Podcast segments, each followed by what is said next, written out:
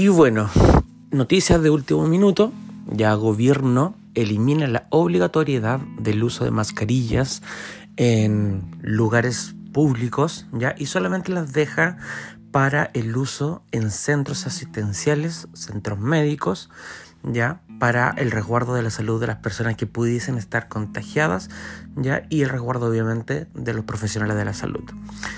Todo esto viene eh, de una ola constante de, de análisis en que en los países llamados del primer mundo hace bastante tiempo que habían dejado de utilizar mascarilla de una forma habitual y Chile eh, a nivel latinoamericano era uno de los pocos países que la seguía manteniendo como una de las características principales y fundamentales en defensa de la salud frente al COVID-19. Eh, todo esto también viene a fortalecer distintos protocolos que estaban, más que fortalecer, mejor dicho, a eliminar protocolos que existían. Ya como por ejemplo se descontinúa la exigencia del pase de movilidad. Todo esto ligado al alto nivel de vacunación que se está logrando. Y además en este aspecto, en este sentido de la vacunación, va a proceder a ser parte de un programa anual y constante como fue en su momento y lo sigue siendo claramente eh, la vacunación contra la influenza. ¿ya? y eh, va a dar mucho más libertades en los aforos. Ya no van a haber restricciones de este tipo.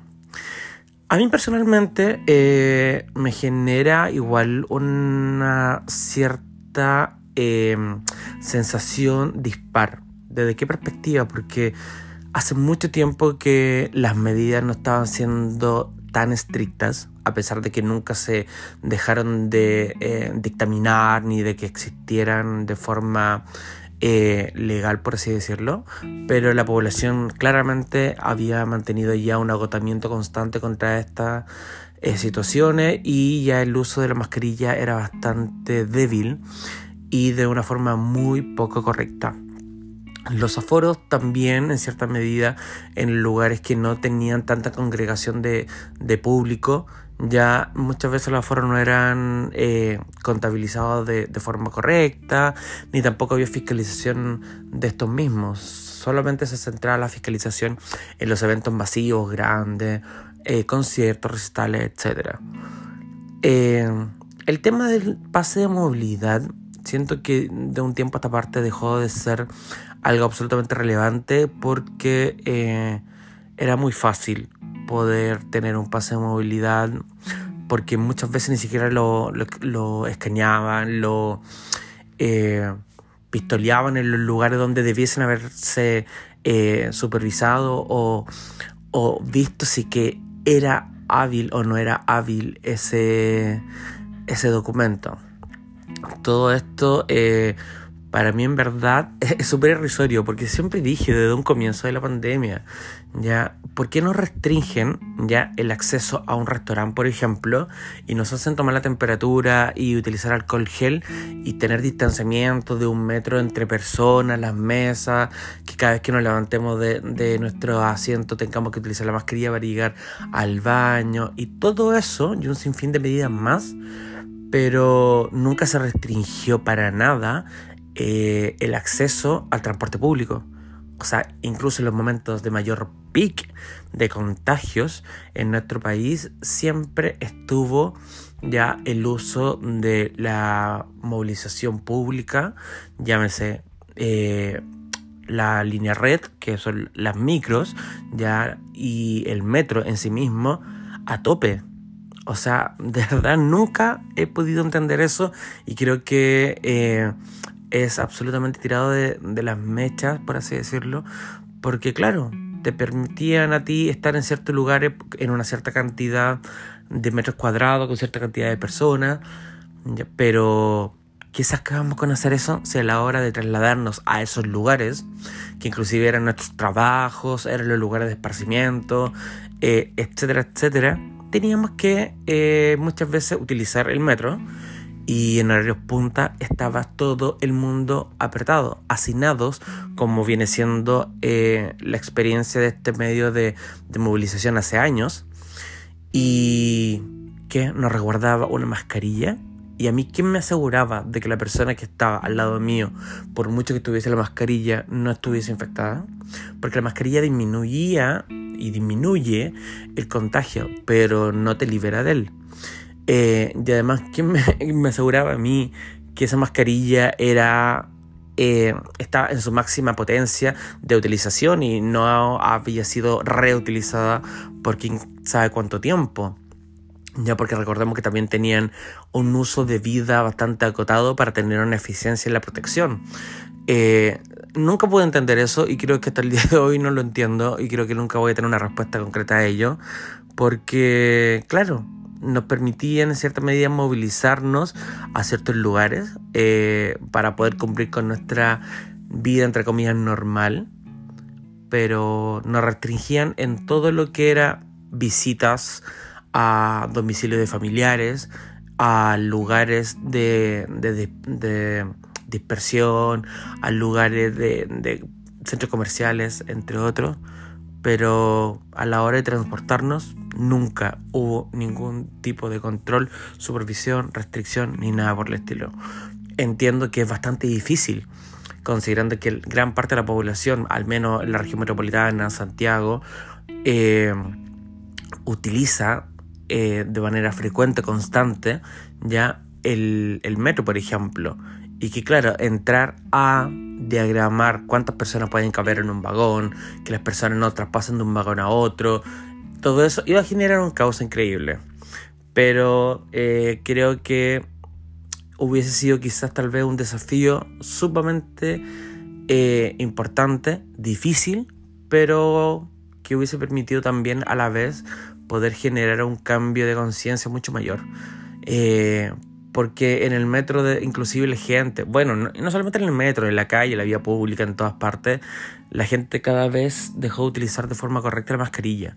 Ya la mascarilla tapaba solamente la boca, la nariz no, y, y claro, y, era, era súper desgastante el tema de tener que andar discutiendo con gente de, oye, por favor, puedo utilizar la, mascarilla de forma correcta, es que no puedo respirar, que es incómodo, lo sé.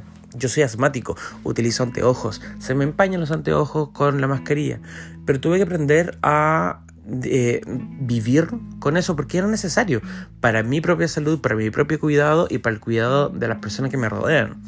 Ya todo esto en verdad... Eh, no creo que tenga un tinte de, de liberación, de que la gente hoy va a ser más feliz porque no está la mascarilla, no está el pase de movilidad, no están los aforos ni nada por el estilo, porque hace bastante tiempo estas medidas habían dejado de ser tan estrictas.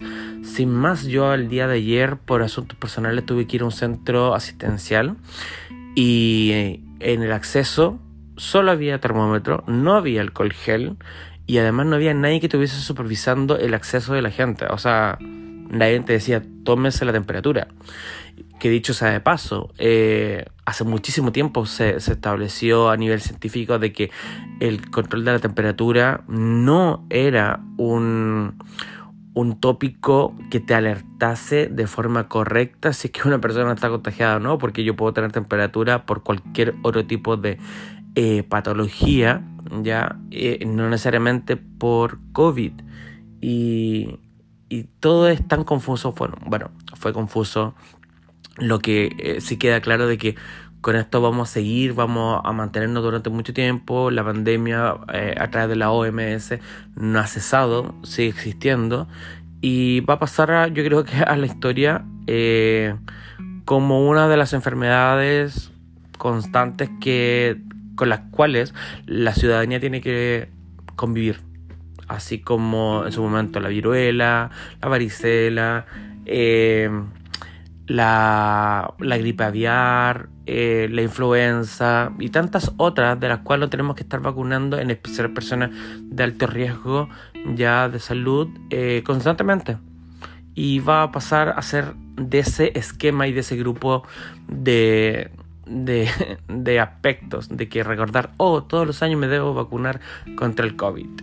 Y, nada, esperemos que finalmente todo esto se haga de una forma consciente. Y hablo de la conciencia de los ciudadanos, de todos nosotros, ya que entendamos de que el hecho de que nos estén dando un poco más de libertad, que ya existía en cierta medida como un libertinaje, eh, no es para hacer como que no suceda nada, para nada, todo lo contrario, sino que sigue existiendo, pero sí nos están permitiendo ser más responsables de nosotros mismos y tomar decisiones concretas. Aquí eh, el uso de la mascarilla ya se mantendrá en lugares con aglomeraciones, obviamente, eh, y también se está suspendiendo su obligatoriedad. Pero eso no significa bajo ningún aspecto de que si yo me quiero seguir cuidando y creo que la mascarilla es un aspecto que me protege y me hace sentir seguro, lo puedo seguir utilizando. No hay ningún problema en ello. Y quizás va a, ser, va a haber mucha gente que ya se acostumbró al uso de esta y la va a mantener. Pero es importante tomar siempre conciencia respecto de que somos ciudadanos que vivimos con otras personas, ya que no estamos solos en el mundo, que no vivimos en una isla y de que todos los actos que yo hago también tienen eh, implicancia eh, en el resto, ¿ya? Y bueno, estas noticias son las que vienen a marcar la jornada del día de hoy, ya en el aspecto de la salud, ya donde son los anuncios directamente del Ministerio de Salud actualmente. Y sin nada más que agregar, me despido. Esta es una nueva faceta que estoy teniendo en el podcast, en donde voy a estar eh, comentando, relatando mi apreciación respecto de noticias que estén saliendo en minutos. Son como break news, básicamente. Espero que les guste, que, que sirvan para poder difundir un poco más la información de forma concreta y verídica, porque yo siempre todo lo que voy a hablar va a tener un sustento de información directa, ya, eh, ya sea de una información concreta de un canal oficial o que sea que me haya dedicado a estudiar ese aspecto para poder conversarlo, porque creo que es sumamente importante cuando uno tiene un espacio, una plataforma, por mucho que te escuche una persona o 100 personas o más, darle el valor a la comunicación y a la información entregada. ¿Ya? Y eso, bueno, me despido de todos ustedes, mi nombre es Seba Alonso y nos estamos hablando, escuchando en otra oportunidad. Bye bye.